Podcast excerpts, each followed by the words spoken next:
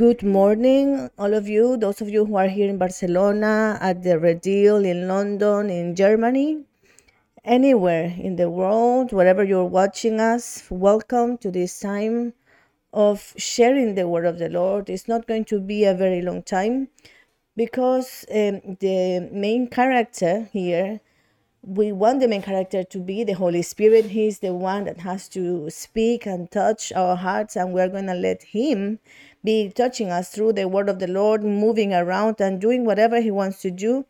I also want to send a kiss to all of family, all of Belen's family, uh, Belen, her mom, her all, all her family, because we are with you in the middle of everything that's happening. In the, this time of Congress, we have had another year, a different time. To me, it's like a bittersweet taste because I would like to be there at the ordeal.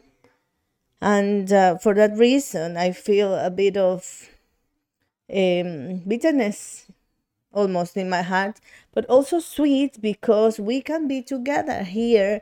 We can share in a way or another this um, fellowship that is so good and beneficial to our lives. It's been one of the bases of the growth for each one of us at church, uh, having camps. Um, uh, going uh, on a retreat every time we can go away to the retreat and be together. I want to start by giving you the title of this preaching, which is The Holy Spirit, My Greatest Need. My Greatest Need because there are few words that could define what the Holy Spirit is and what the Holy Spirit does in our lives. One of the things we could uh, look into would be the names that the Holy Spirit has the Spirit of truth, the Spirit of life, Spirit of power, the Spirit of Christ, the Spirit of wisdom, Spirit of revelation. All of these are attributes and functions of the Holy Spirit in our lives, and also receives the name of um, Comforter.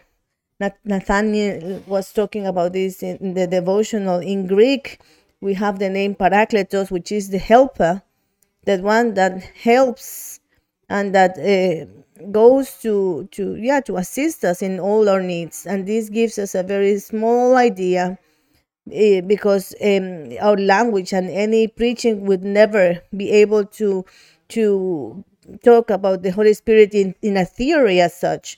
I think that as we under we merely understand maybe three or five percent of everything that the Holy Spirit can do in our lives. There is very little things that we are aware of and we keep in our minds, such as um, the Spirit of God uh, working, operating, uh, moving pieces, moving circumstances, guiding us, walking with us, etc., etc., in our lives. So I I wrote a list of things that God the Father in His Word asks us to do. Some of these are commandments, literally commandments for us. I need to clean that yeast from my life. And we talked about this yesterday the roots that Mary was talking about.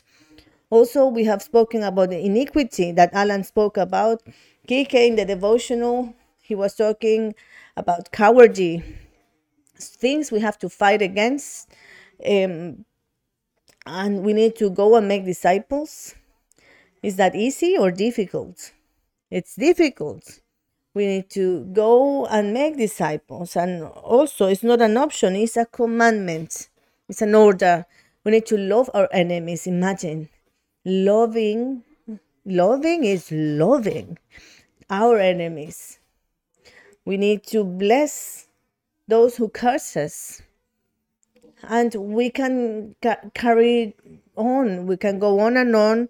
We need to pray all the time. We need to have joy all the time. We need to go and pray for the sick and for them to be healed. We have a list of things to do that is so long, it's very difficult. Most of us couldn't even start doing things like this. We need to put up with every trial, every test, and every temptation coming to our lives.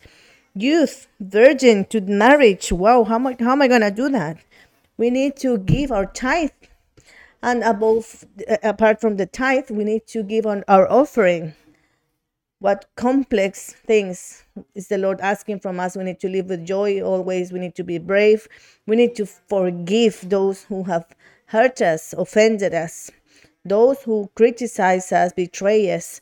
And also, as we were being told in the devotional, we need to choose what is right in every situation. And we could carry on and on with a very long list. So, how can I do all of this if not with the Holy Spirit living in me, within me? There's people that's very capable and talented um, that uh, are always making a great effort by nature. We could even say they're brave. And they just move on. And for sure, they can cover a good part of this list of tasks the Lord left for us without the Holy Spirit, even atheists. Without the Holy Spirit, they can do things like this. There's people that go and make disciples, not for our faith or for things of God, but they do make disciples and they have a leadership that is that impacts many lives but these people would never give glory to the lord everything they do without the holy spirit will not remain will not last for the eternity but it will only inflate their own ego of course they won't do it as good as the holy spirit would do it so the conclusion is that you and me need the holy spirit for everything. Let us say for everything. We need the Holy Spirit for everything we do. And I need a new microphone. Right. We need a good um, microphone. I don't know. I'm not sure if people abroad have been listening to this properly. Okay. Well, good. Now that the sound is better, the conclusion of that list of complex tasks, difficult tasks the Lord has asked us to do, making disciples, praying all the time, being happy, joyful all the time, forgiving our enemies, go overcoming proof, trials and temptations, all of that cannot be done without the Holy Spirit. Everything we have to do has to be done with the Holy Spirit. And God, knowing this, he gives us his, his Holy Spirit. Now, I want you to think about something. I was saying this before. There's people that has great um, determination, um, self-discipline, and with this we can achieve many things. But when you have a need, you will achieve a lot more. And I want to give an example. If you are sick and I don't know, you have a, maybe your blood pressure is too high or you have diabetes, you cannot eat salt, you cannot have sugar, and you know this, but you love desserts, same as me, and you love to eat, same as me, and you think, well, I know I have to do something about it. I'm going to um, take care of myself, my health. I'm going to try my best, but you manage to do it one day, the next day you can't you go two steps forwards, one step backwards, and then one day you just um, faint. You go to the doctor, and the doctor says, "Okay, you either start eating healthy or you die in six months' time." That's a need. That day, even though you might not feel like it, you are going to start working on it and you're going to start eating healthy. You're going to start taking care of your diets. And I want us all to understand today that we need the Holy Spirit because most of us here in this Congress know a lot about the Bible. Many of us have been Christians for years. Many of us have gone through many things in a Christian life. You have been to many congresses, you've attended many preachings, you've been listening to a lot of preachers, and we know a lot about the Bible. And some might think, what is Carlos going to teach me today that is new for me about the Holy Spirit? Well, the question is wrong. I'm not going to teach anything new. But today, you need to leave this preaching completely aware and with a very present thought that the Holy Spirit is your greatest need today. Some might think, well, I need to get married, I need a job, I need going on a trip, holidays, I need the, the restrictions to be over, I need the beach. No. The one thing you need the most is the Holy Spirit. Abiding, ruling, and operating. Doing those things only he can do in your life. And god knows this. The father knows this. And knowing that we need the holy spirit he gives him to us jesus said my father and i shall come and abide in each believer and it's not just going through it's not just a visit um, just to stop by as it could happen in the old covenant in the old time of the Bible where people was anointed uh, for specific moments to do specific things. Uh, Samson, uh, Jephthah, Elysium, and they were anointed for a very specific mission, even sometimes in very specific moments. And it seems that the rest of the times there was no Holy Spirit there. But the Lord has promised that His Spirit would abide within us. It is the Spirit of Christ, the Spirit of God, the Spirit of truth, all those names we have mentioned at the beginning abides within my heart. And why is the Holy Spirit coming? What for? I want to go through some points very quickly and I want to insist today the main character is the Holy Spirit. Today, the Holy Spirit is going to start working, transforming, captivating, convincing, calling hearts. And we must leave this place or these 40 minutes, 45 minutes, completely convinced that He is my greatest need. The Holy Spirit, point number one convinces me of sin, guides me towards repentance, and makes me born again. He is the main character in my new birth. We could not possibly be born again without the Holy Spirit. Therefore, John 16 8, Jesus himself said that when he comes, he will convince the world of its sin and, and God's righteousness and coming judgment. Before coming here, um, he was talking already about the Holy Spirit.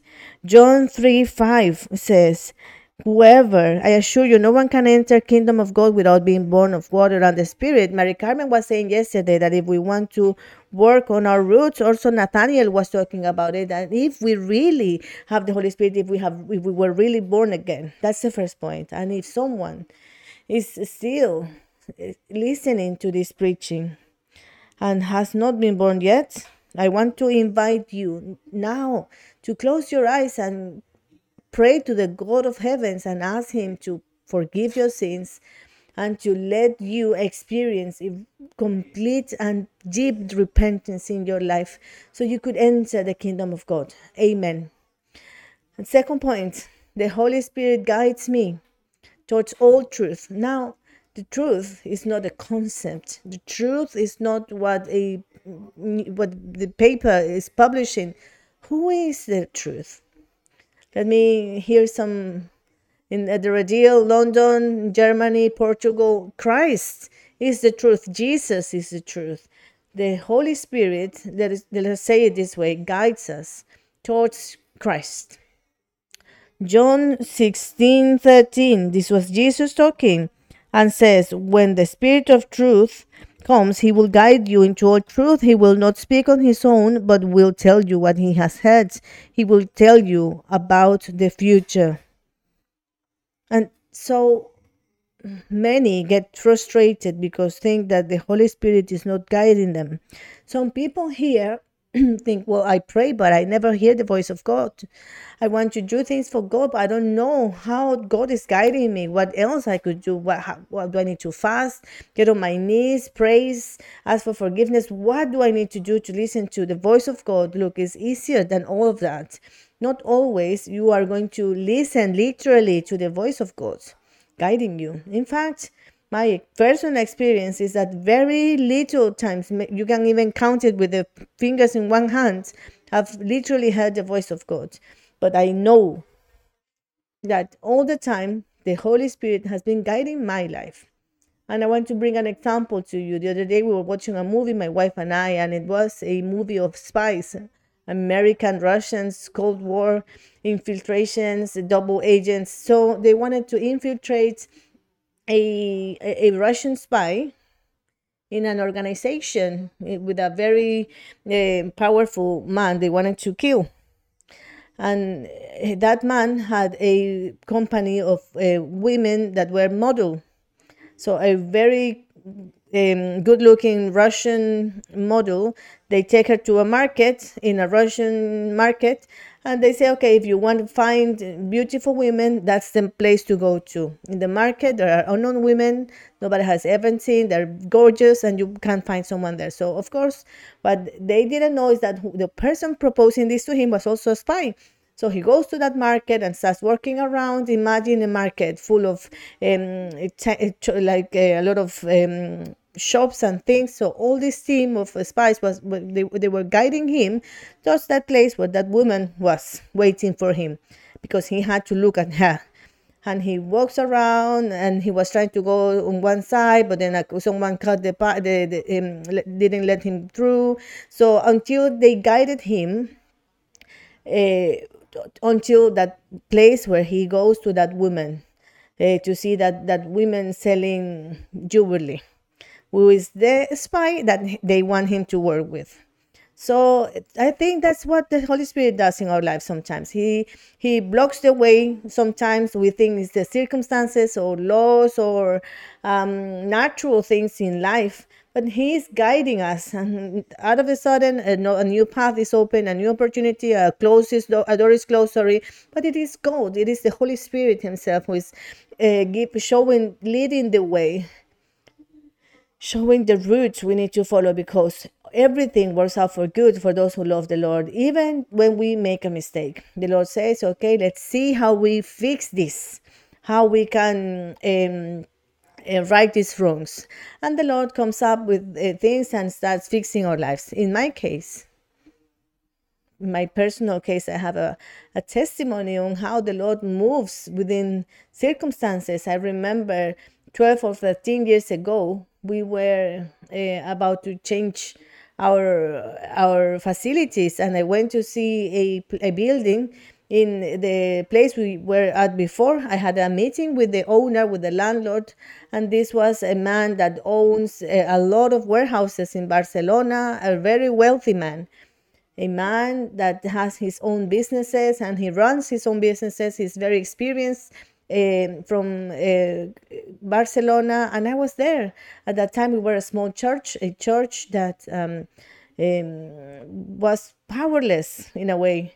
So I went to his office and I was there with him a bit um, fearful in front of uh, or, or, everything I was seeing. And then I'm like, okay, well, look, I have we have these these documents, these um, supporting documents. We had already asked for a documentation from Madrid to present like a economical support from them. So the guy goes like, okay, but now we are in a crisis. We're talking. Uh, this is when the the uh, crisis in 2017 2018 started and now yeah we're in a crisis and if you if we're in a crisis how are you going to pay that's the only thing he cared about obviously so i don't know where i got the answer i gave him but i said you know what when there's crisis churches get full of people and the guy was like, you know what, you're right.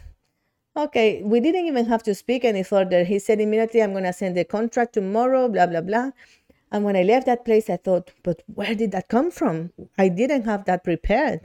And it would have never occurred to me to say anything like that. These are not things that come to my mind. It's not some, something I just think about. It's the Holy Spirit guiding us. It's the Holy Spirit. Jesus said to his disciples, when you need to give an answer of your faith, in one of the letters, the Lord says that we will prepare.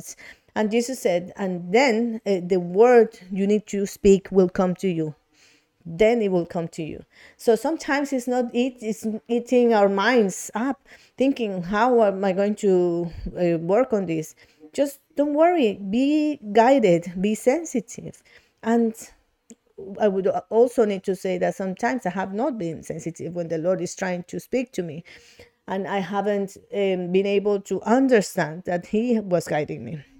Third point the Holy uh, Spirit continues with the work of Christ. Following uh, um, verse 1 John 16 14 says that the Holy Spirit will bring me glory by telling you whatever he receives from me. So sometimes I've thought, what privilege did those 12 men have? Those men that uh, lived with Jesus, spent time with him, walked with him, evangelized with him, they cried together, laughed together. But the Holy Spirit says he will take from Jesus himself and he will reveal that to you. We also have that privilege. What Jesus did, what Jesus thought about, what Jesus preached, about what Jesus was teaching his disciples personally. Now the Holy Spirit is bringing to our lives, and this is by faith, of course. He shall bring glory to me, says Jesus, and he will tell you about Jesus' things. He will show you what Christ did for you, which is why now you can live like Paul says in Romans there is no condemnation, there is no guilt for those who are in Jesus Christ. You are more than conqueror fear has been defeated by love. There is no fear towards death, no fear towards anything. A person who really has the Holy Spirit abiding within that person. Point four reinforces renews my real identity, my new identity. And I love this point. It has been very strong, this point for me in Romans 8 15 and 16 says, Well, you didn't receive the spirit of um, the spirit that makes you fearful uh, slaves. Instead, you received God's spirit when He adopted you as His own children. Now we call Him Abba Father. And we were talking about this precisely a few days ago on Father's Day. The Holy Spirit Himself brings testimony to our spirit, to our inside, the fact that we are children of God.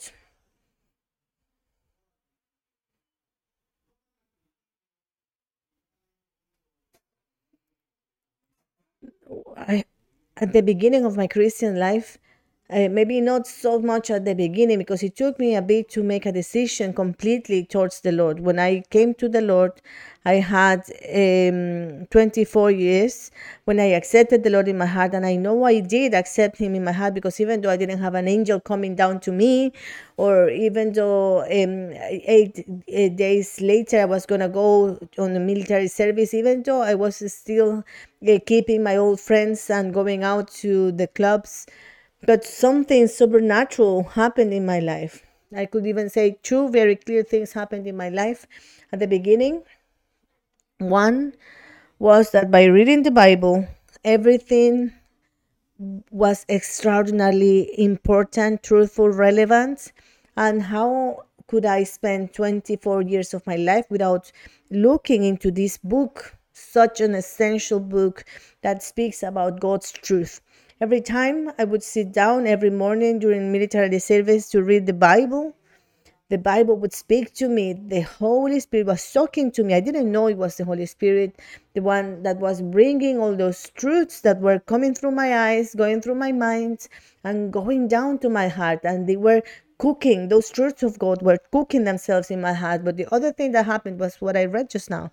I started having an identity clearer and clearer that I was a child of God, a son of God. And as my identity of a son of God was getting stronger, the least I would care about, about what people would say about my faith criticizing my faith or why are you going to church now? Uh, or what is that sect you have gone yourself into? You're getting brainwashed. What are you doing there? They're going to steal your money and a thousand things that many of you can hear and experience from your friends and family or people you love. To me, there was a moment where I didn't care anymore. it, it, it did hurt. It produced a certain um, type of anger. The fact that my eyes had been opened and I could understand and experience the identity of a son of God, but they couldn't understand it. It was not so much about the criticism I was receiving. It wasn't so much about the the uh, that um, those um, beating up to my ego, but it was the the um, hopelessness of how can I make them understand. But it was not me that had to make them understand. They had to humble themselves, themselves so that the Lord could do something. You know how the word of the the word of of the Lord works, or how God works with an atheist or, or a person that uh, wouldn't that don't know the Lord. That the word of the Lord is like a hammer hitting again and again, and when that person finally uh, is broken, even a little bit, then through those through that crack, the, the Holy Spirit will start going into that person to finally transform that heart. And that was my experience of understanding that I was a son of God. And the most difficult moments with my family, when my fam- my family was criticizing me and and trying to keep me from going to church, when my family was um, uh, blackmailing me emotionally speaking my parents my my brothers that was very very complicated but curiously the more they were doing these things to me the more clear, clearer and clearer my identity was as a son of God.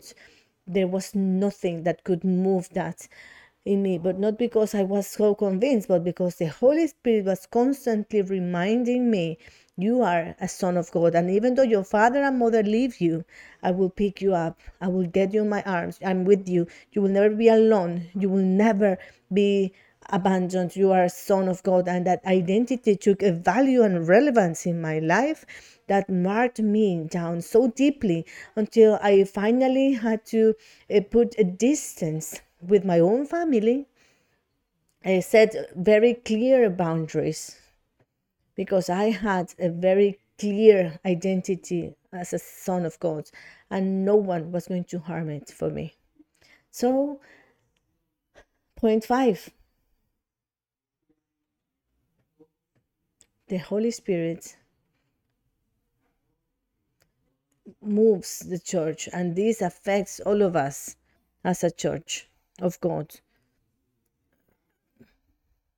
Those of us who are watching this this preaching, we are in a in a local church, and in there we have a lot of um, um, arguments, um, nice moments, difficult moments. We need to be under authority. We might even have people under our authority.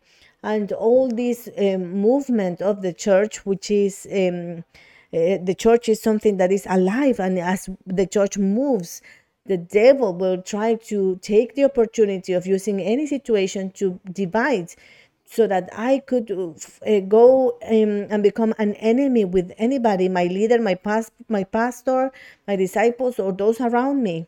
And in, in that division, there's only one winning, which is the devil. In the division, only one person will win, which is the devil, which is why the Holy Spirit also works in our hearts, bringing unity in the church. And it's amazing how we can be this morning, some of us at the Redil and some of us in different cities and countries, but we really are united in one spirit, in the same vision, in the same um, feeling in our hearts. And this comes from the Holy Spirit. This is not produced by friendship. Uh, all of us here, if we are a bit honest, we can re- um, acknowledge that we have had good friends until the day where something happens and we stop being friends, right? Some people here uh, has had a divorce. Some people here has um, had that division in their marriage. And everything was doing well until something happened. And there we had a division. So this is not a matter of um, getting along with or i like you or i don't like you. It's the holy spirit which is promoting working in favor of unity in our lives. Point six, and let us move on because what we want is to pray. And we, at the end of this um, preaching, we will give some time in each place so that um, the leaders, pastors pray for people so that we could receive the Holy Spirit. Point six, the Holy Spirit opened my mind towards the scriptures to towards uh, opens my understanding. M- mary was saying yesterday sometimes people read the word of the lord and they understand nothing. Some others come to the preachings and just fall asleep not because they had a bad night or because the pastor is boring which could also be everything could be the case. But sometimes i see people just um, falling asleep and i try to raise my voice in the microphone and they woke up but uh, but not even they can even last for two seconds. So those things are they come as a fruit of our minds being darkened. It has been um, covered. There's darkness. There are locks and we cannot understand but this also happened to jesus' disciples. Jesus said so many times to them that they had that he had to go to jerusalem and die and they didn't understand. They would think okay maybe he's figure uh, he's talking um, in examples. Maybe he's just leaving his family. I don't know what they were thinking about but never they thought that Jesus ha- would have to go through the Calvary he went through. In fact, after Jesus was resurrected, he came to them, and some of them were still like, "Is he? Is it possible or not? Did he die? Was it another person at the cross, and now we have Jesus here, or did he indeed resurrected?" Luke twenty four after the Lord resurrected, says that He opened their understanding so that they they could understand, and He blew His breath and said, "Receive the Holy Spirit." Jesus did breathe in them their Holy Spirit so that their understanding could be open and they could understand all the teachings they got from Jesus place them within the plans of God, the times of God, the role of Israel and the Gentiles, and what was going to happen in the future. Because, of course, one of the questions they had, and we can read it in the Bible okay, Lord, what is going to happen in the future? When is your kingdom going to come to Israel? When are these things going to happen? When is the devil going to be defeated? Who's going to be sitting next to you? Can we sit with you? who is going to be the, the, the greatest of us? And they had all these questions about the future. And Jesus had been talking about the future a lot, but they were still not understanding. There was a certain um, um, covering in their minds. So the Holy Spirit came to reveal, to remove that veil, as uh, Kike was saying in the devotional, and to open our understanding in the scriptures. So if you are one of those who read the Bible and you read a chapter, and then when you do your summary or make some notes there in your diary of devotionals and you don't know what to write about because you haven't learned anything, I want you to know that you have an issue and you need the Holy Spirit to come to your life and remove that veil. Some people, I've been sometimes in cell groups where we have um, when we read a, passage of the Bible or we're in a course and I ask um, a question and someone maybe has answered maybe um, with something that is not relevant to the question. They just went around um, in circles answering things that had nothing to do with the subject. And to me, this is very uh, shocking. So if this happens to us, perhaps we lack presence of the Holy Spirit and we will need to go and pray to him today. And the last point I want to talk about is Acts uh, 2 1 to 4. The Holy Spirit brings power to transform a person and turn that person into whatever the Lord wants them to be. Acts 2 1 to 4 on the day of Pentecost, which is soon. Uh, and I'm sure our churches will be talking about this uh, important uh, festival in the plans of God. So, on the day of Pentecost, all the believers were meeting together in one place. You know why they were together? Because this was a festival appointed by the Lord in the calendar, like today. Today we are together. We're not, it's not all of us. And I would love it if there's anyone at home and just decided to stay in the comfort of their sofa to understand that this is not being in, in, in Congress mode Congress mode is if you can, you can come to this place. So they were all together in one place. Suddenly, I think they were not asking, oh, send the Holy Spirit to us. I think they didn't even know what was about to happen. For them, Pentecost was um, a, a Shavuot, the festival of the weeks. It was like the, the end of the Passover and a bit more. They um, were um, commemorating that in the time of Moses, in a time like that, uh, the law had been given to Moses in the Sinai, and maybe they had these things in their minds. But it says in here that suddenly there was a sound from heaven like the roaring of a mighty windstorm, and it filled the house where they were sitting. Then what looked like flames or tongues of fire appeared and settled on each of them. And everyone, everyone present was filled with the Holy Spirit. Look, the Lord Jesus started his ministry and thousands were following him. There was a crowd everywhere to feed them. There was a crowd, thousands um, to stand in a queue uh, to get healed, thousands of people, to liberate people from demons, thousands and thousands. But every time there were less and less people. And in here we find them in that place where they were gathered a bit more than 100 people.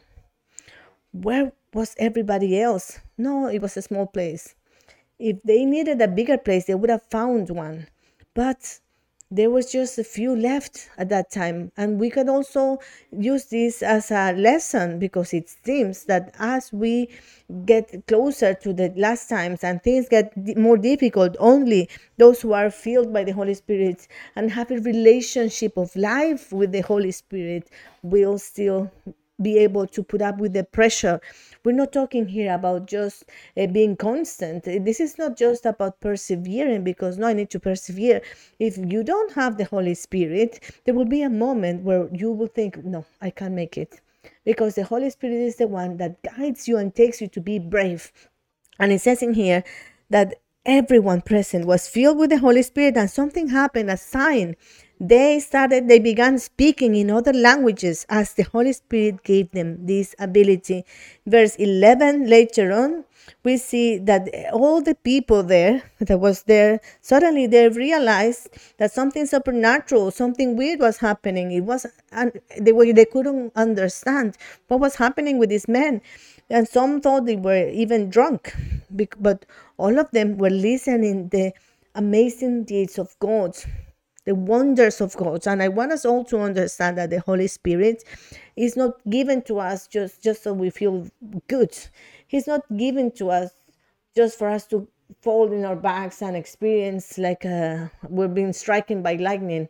He's not given to us so that we could have a sensation a spiritual sensation. No, the Holy Spirit is given to us so that we could, so that our lives, our weak, imperfect lives, full of fear could be transformed and with people like us the lord could be able to announce the world his wonders his virtues like peter who was coward but then after he was um, he was filled with power from the highest. It's not only about the fact that he goes and preaches about the kingdom, but his inside changes completely. In that moment, he says, I'm going to eat the world right now. I'm going to speak, and I don't care if I get crucified or if I go to jail. Privileges, that would be a privilege for me, and dying like my Lord did. But this only happens when that visit of the Holy Spirit was poured upon the life of these believers. And something we can find in here, something we find in the book of Acts of the Apostle, is that when people receive the baptism of the Holy Spirit, sometimes by, by imposing the hands of the apostles on, on them, or like Cornelius and his family, they were listening to Peter preaching, and suddenly, boom, the Holy Spirit came upon everyone in that place together, gathered in one place and they all started speaking in languages as well in tongues. The holy spirit is not being given to us so that we could speak in weird languages but speaking in languages is one of the evident signs according to the word of the Lord of the fact that we have the Holy Spirit and praying in tongues is very uh, special and, and, and efficient. Is praying according to the will of God.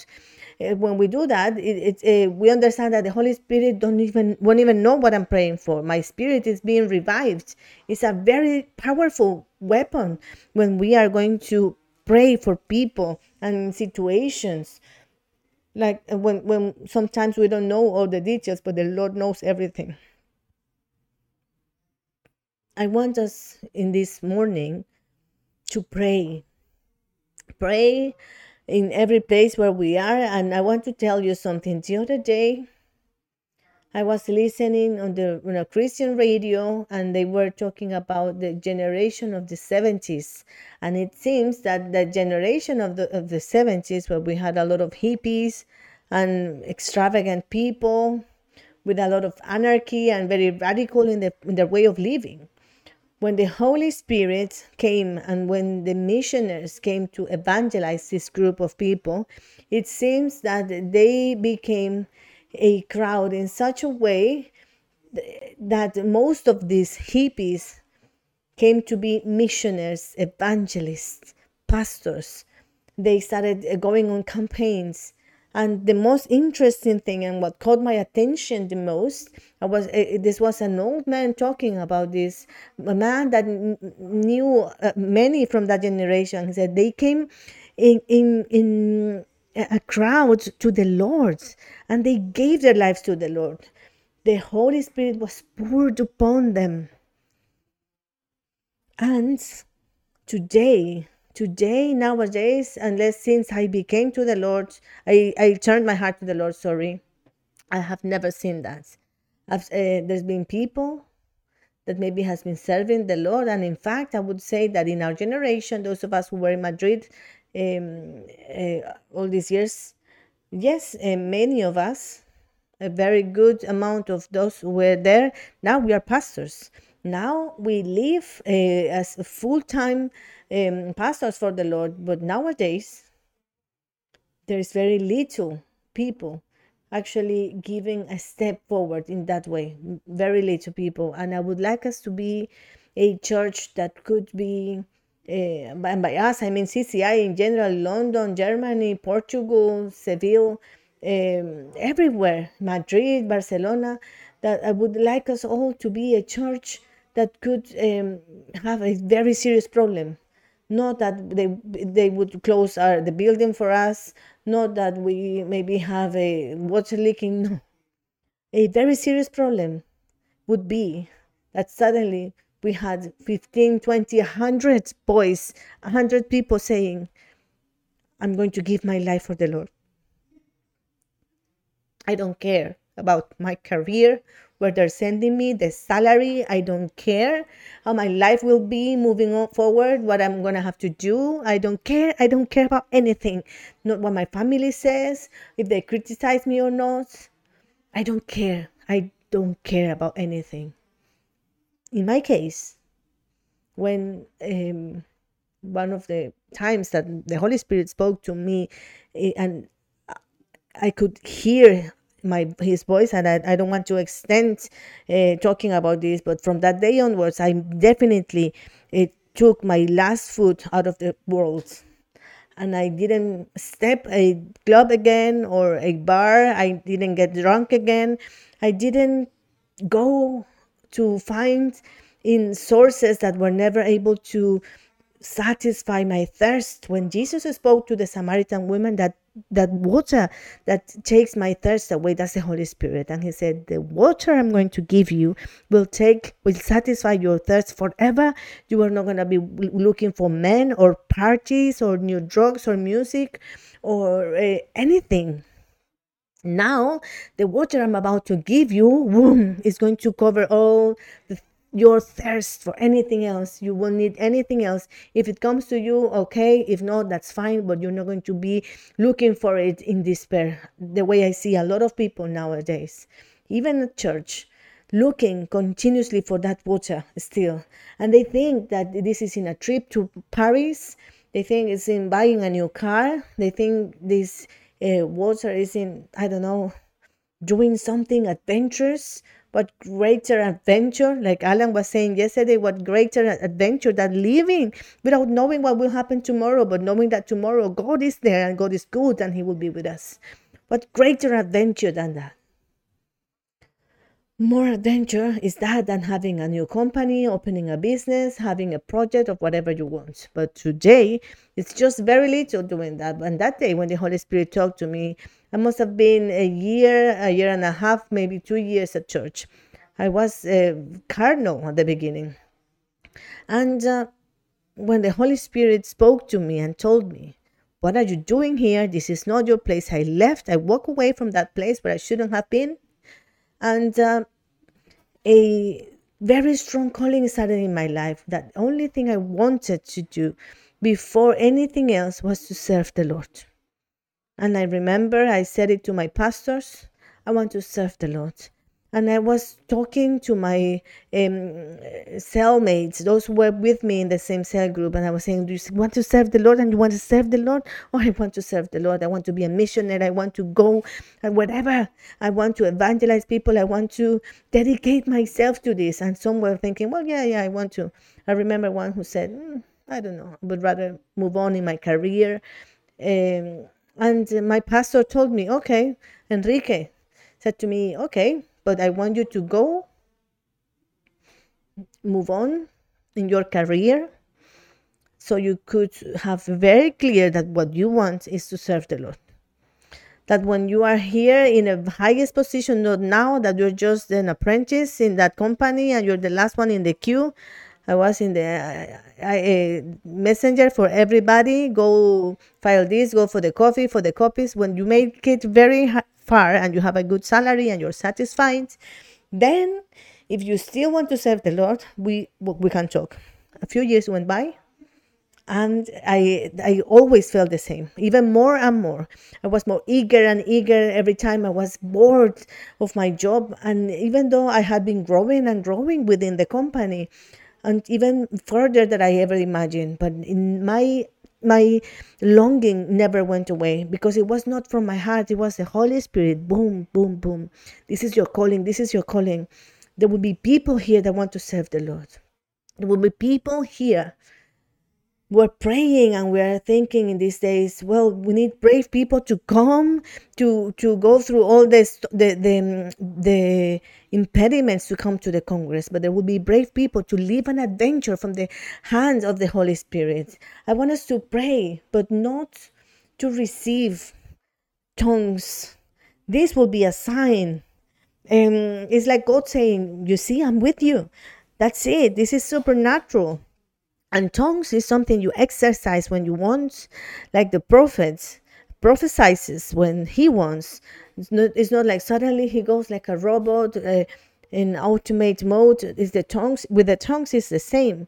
But I want us to take some time to pray for all of us. But then let us uh, uh, stop the transmission, and on each campus you will have your le- leaders and pastors praying for people. So we could receive the baptism what we have read about in the book of acts. So we could be uh, um, filled by the, that power but not power to heal the sick or to preach but power for the work of god to be done through my life because i can do nothing without the holy spirit.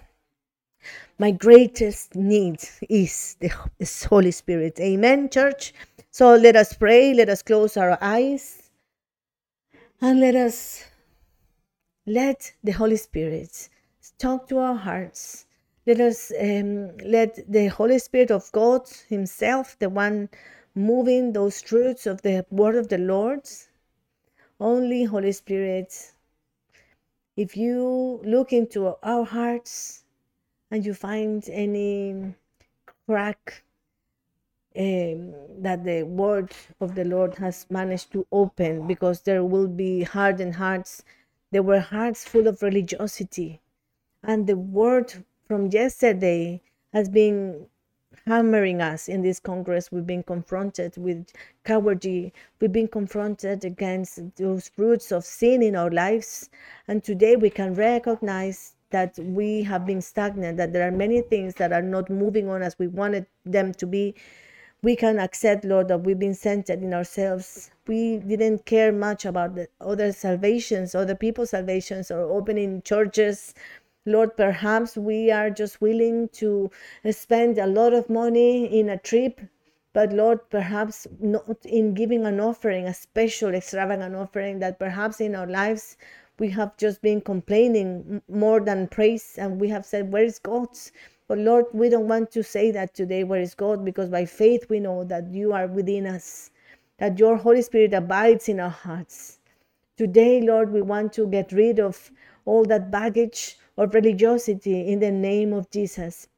Lord, and with the help of your Holy Spirit, we ask you to make us free, Spirit of God, and that you could start entering through those cracks in our hearts through those um, openings that the word of the Lord has already opened in our hearts.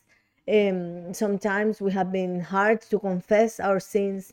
Some of us have been confronted, and we are experiencing the need of confessing our sins, of asking for help, asking for advice, recognizing that we have we are stagnant and we ask you, Holy Spirit, that in every campus you could move around in each heart. There were those who are gathered in, at Redil here in Barcelona, those who are in the Church of London, those who are together in Portugal, in Germany.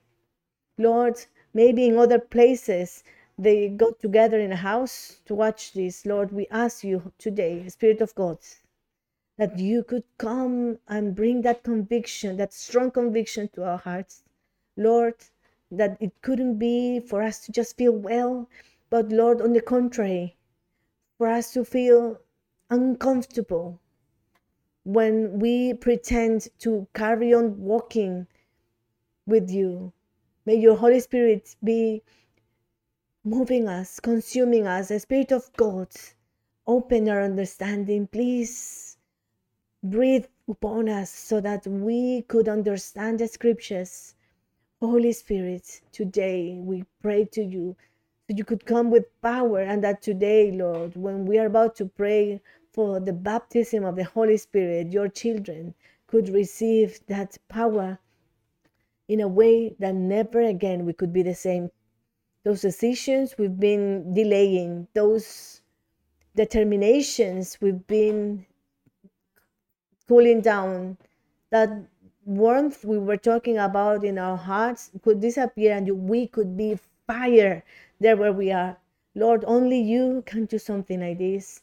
It is not a church that will do it, it is not a pastor, it is not a preaching.